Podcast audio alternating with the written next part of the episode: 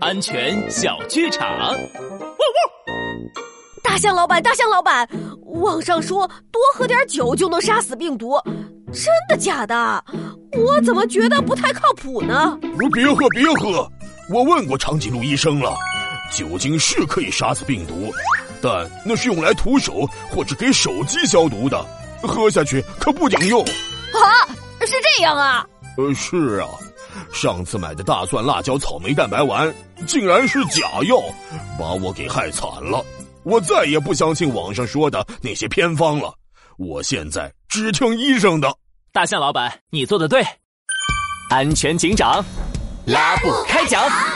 面对疾病时，大家要听医生的话，千万不要相信网络上的偏方，更不要买什么私人制作的特效药啊。